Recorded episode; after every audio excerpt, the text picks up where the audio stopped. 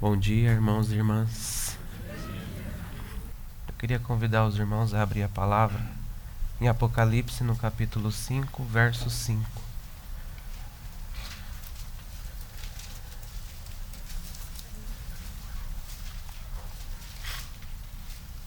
Apocalipse, capítulo 5, o verso é o 5. Texto muito conhecido nosso, a palavra diz assim: E disse-me um dos anciãos não chores. Eis aqui o leão da tribo de Judá, a raiz de Davi. E essa parte eu queria destacar para os irmãos. Que venceu para abrir o livro e desatar os seus sete selos. Irmãos, nós sabemos que há um homem ocupando o trono desse universo. E quando nós estivermos em Sua presença, nós poderemos olhar e lá estarão as cicatrizes nas suas mãos, nos seus pés, do seu lado. E essas cicatrizes são as marcas de uma batalha, de uma batalha que foi travada por mim e por cada um dos que estão aqui hoje. E eu quero convidar os meus irmãos a se recordarem daquilo que já lemos muitas vezes e daquilo que já ouvimos também muitas vezes a respeito da crucificação de Cristo. Em resumo, o Senhor está ali, pregado numa cruz, há uma coroa de espinho sobre a, sua, sobre a sua cabeça, o seu rosto todo ensanguentado, o seu corpo todo ele machucado, a sua aparência ela está desfigurada, há trevas sobre a terra. Pensem nisso, irmãos. Pensem nesse cenário. Esse cenário, aos nossos olhos naturais, é um cenário que evidencia uma derrota, não é mesmo? Mas não é assim com o nosso Senhor. Não é assim com o nosso Senhor. A cruz não foi o lugar da sua derrota e nem a arena do seu fracasso. Muito pelo contrário. A cruz, ela foi o palco da consumação da esplendorosa vitória de Cristo. Amém. A cruz ela foi a consumação do seu sublime êxito. A cruz ela consumou a sua vitória nessa batalha que há pouco eu disse para os meus irmãos. E foi ali que o Senhor consumou as mais extraordinárias vitórias. E isso foi ratificado e confirmado quando ele ressuscitou. Amados, o nosso Senhor, ele é vitorioso e ele venceu muitas coisas ali na cruz. Venceu a morte, venceu o diabo, venceu o pecado, venceu o mundo e ele venceu. O nosso Senhor, ele é vitorioso. Que possamos nesse momento considerar algumas dessas vitórias que Cristo obteve ali na cruz e que dessa forma, conduzidos pelo Espírito Santo, nós possamos realmente engrandecer o nome dele, o nome de Jesus, possamos exaltá-lo e adorá-lo. E a primeira vitória que eu queria considerar com os meus irmãos nessa manhã é a vitória sobre o mundo. Os irmãos não precisam abrir, mas o texto que está lá em João 16:33 diz assim: Estas coisas vos tenho dito para que tenhas paz em mim. No mundo passais por aflições, mas tende bom ânimo. Eu venci o mundo. O Senhor aqui ele se antecipa com o objetivo de trazer paz aos corações dos seus discípulos. E ele afirma categoricamente, com todas as letras, que ele havia vencido o mundo. E é importante nós destacarmos que aqui mundo quer dizer a respeito daquele sistema que é organizado e que age como rival de Deus. Não é os seres humanos, mas é esse sistema que o Senhor quis se referir aqui que ele venceu. É. E de fato, Jesus venceu tudo isso. Nada desse mundo causa o mínimo interesse no nosso Senhor. O que ocupava a mente e o coração do Senhor era as coisas do alto. Tanto é que certa vez ele pregando, convertendo pessoas, a mulher samaritana, os seus discípulos chegam para ele e oferecem para ele pão para que ele pudesse comer. Tinha viajado muito, estava cansado, com fome. E ele recusa o pão naquela hora e ele diz, ele traz uma resposta muito interessante. Ele fala assim: "Uma comida eu tenho para comer. E essa minha comida é fazer a vontade do meu Pai". e realizar a sua obra. Vejam só que interessante. O Senhor desejava realizar a obra do Pai, antes mesmo do que se alimentar. Esse mundo não tem nada de atrativo no nosso Senhor. Nada desse mundo atrai o nosso Senhor, de maneira nenhuma. Não sei se os irmãos se lembram, provavelmente sim, mas na primeira carta de João, no capítulo 2, há uma advertência lá. Diz assim: Não ameis o mundo, nem as coisas que há no mundo. Porque o que há no mundo, a concupiscência da carne, a concupiscência dos olhos, a soberba da vida, não procede do Pai. Isso aqui é um grande problema para cada um de nós. Para o Senhor não era problema. Nada disso tinha efeito nele. Nada disso. Outro exemplo que nós poderíamos citar aqui é o exemplo de quando o Senhor foi levado pelo diabo a ser tentado no deserto. O diabo levou o Senhor a um alto monte, mostrou para ele todos os reinos dessa terra e a glória de cada um deles, e ofereceu para ele aqueles reinos se ele prostrado adorasse ao diabo. E a resposta foi contundente: Vai-te daqui, Satanás. Vai-te daqui, Satanás, porque está escrito: Ao Senhor teu Deus adorarás e só a Ele servirás. Eu queria lembrar aos meus irmãos que o Senhor viveu aqui nessa terra como um homem. É bem verdade que ele era 100% Deus e 100% homem, ele nunca deixou de ser Deus. Ele nele essas duas naturezas elas elas viviam em harmonia e se expressavam na mais perfeita harmonia. Mas ele viveu aqui como homem. Ele teve fome, ele teve sede, ele teve frio, ele chorou, tal como nós. E a palavra diz que ele foi tentado em todas as coisas à nossa semelhança, mas em nada pecou. O mundo não tinha nenhuma influência nele. O mundo não conseguiu derrotar o nosso Senhor.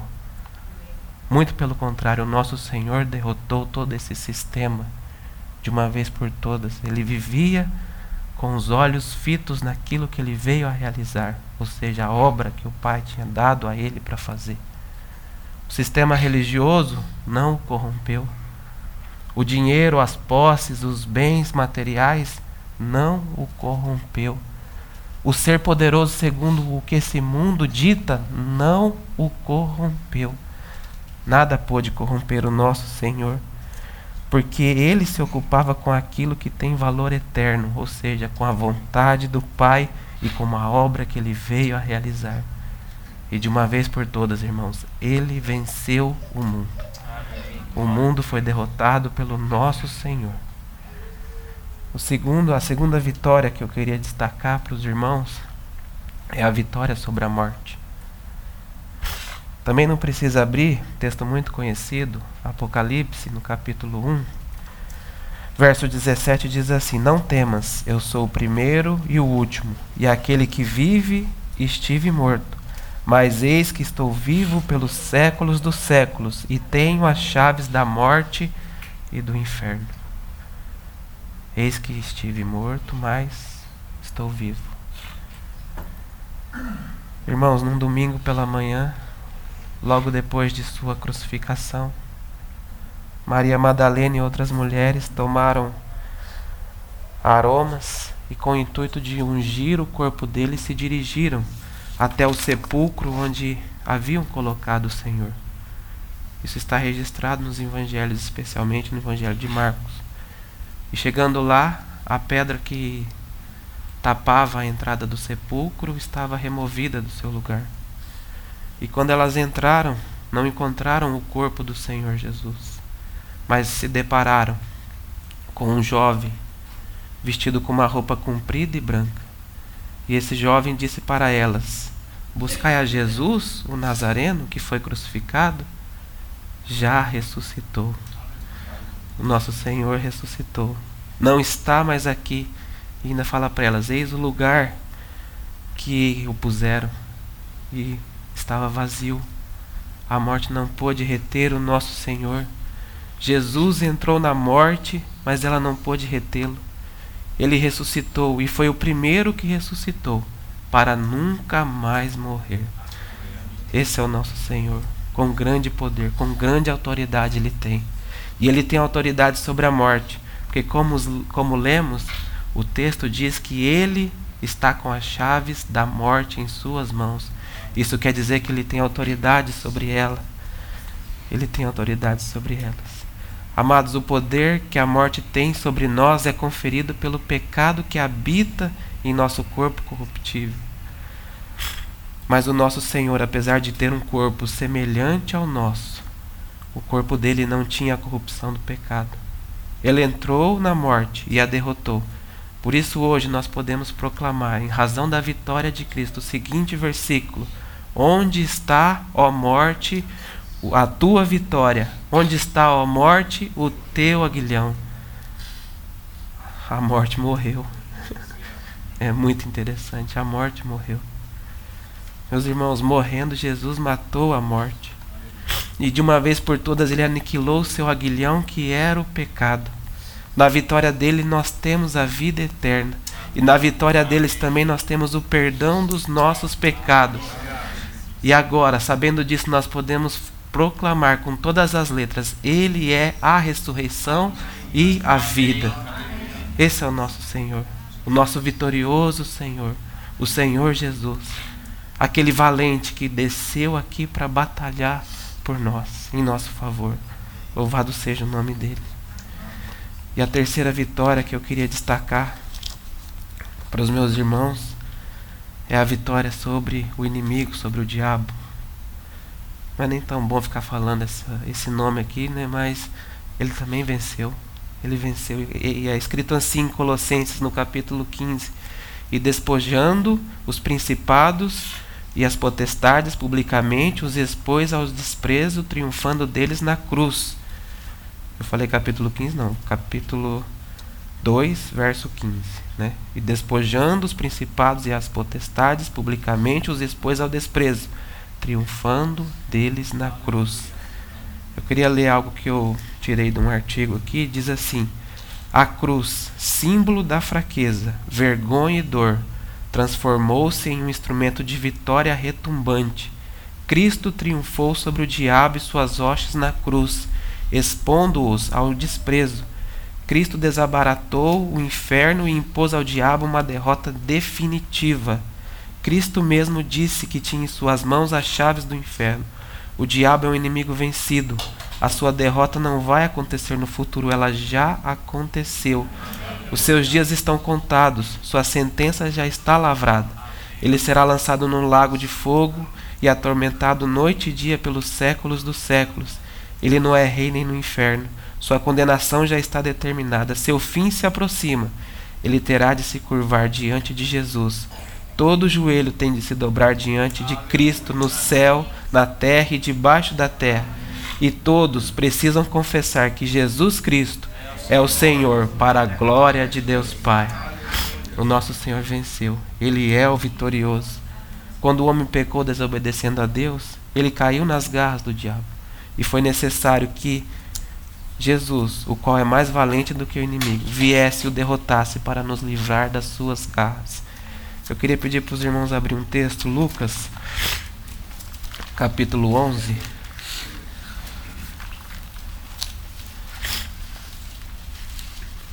Capítulo 11, verso 21.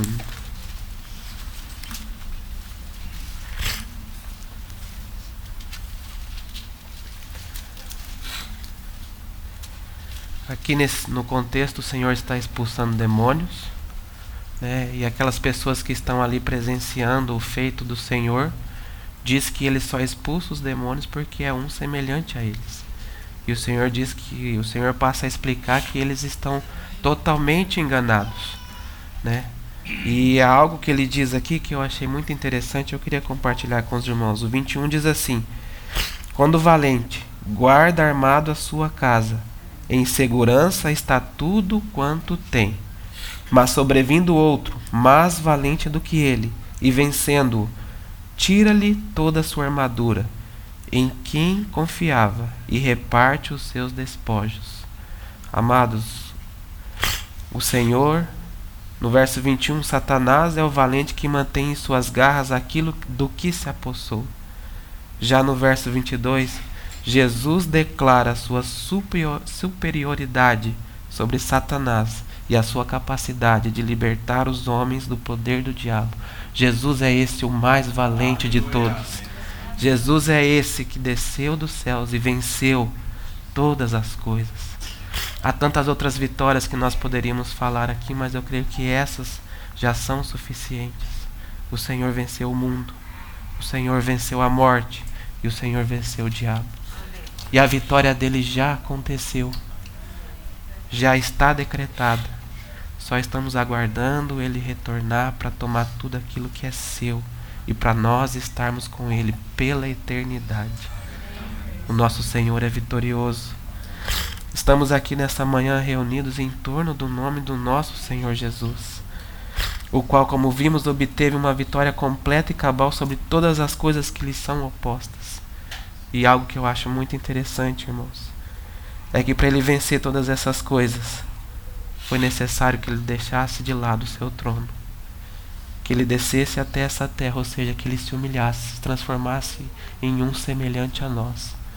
Ou seja, ele meio que abandonou parte do seu poder, ele se humilhou e dessa forma ele triunfou sobre todas as coisas. E desse jeito nós conseguimos compreender um pouco do poder do nosso Senhor, que para vencer todas essas coisas ele se humilhou. Glórias ao nome dele, glórias ao nome dele. A palavra diz assim: porque a loucura de Deus é mais sábia do que os homens, e a fraqueza de Deus é mais forte do que os homens na vitória de Cristo na cruz, ele pegou aquele escrito de dívida que era contrário a nós. E no meio dele ele escreveu assim: Tetelestai. Tudo está pago. E pegou e cravou esse escrito de dívida na cruz. Nós não tínhamos esperança e hoje nós temos esperança, porque aquele que é mais valente desceu até essa terra e batalhou e venceu todas as coisas. Ele é digno de todo louvor, de todo poder e de toda adoração. Que nessa manhã nós possamos realmente glorificá-lo e bendizê-lo da maneira como a ele é devido. Irmãos, o trono desse universo há um rei vitorioso, o qual está com as marcas da batalha em seu próprio corpo. E nessa manhã nós temos a oportunidade de fazermos memória desse, o mais valente guerreiro de sua vitória. Podemos levantar a nossa voz com palavras de adoração ao seu nome, porque ele é digno. Ele é o nosso Senhor. Ele nos comprou por um preço grandioso. Ele venceu. Jesus é o vitorioso Senhor. E eu queria convidar os meus irmãos agora, aqueles que puderem se colocar de pé, e que nós possamos louvar o Senhor com o cântico 151. A Ele toda a glória e toda a honra.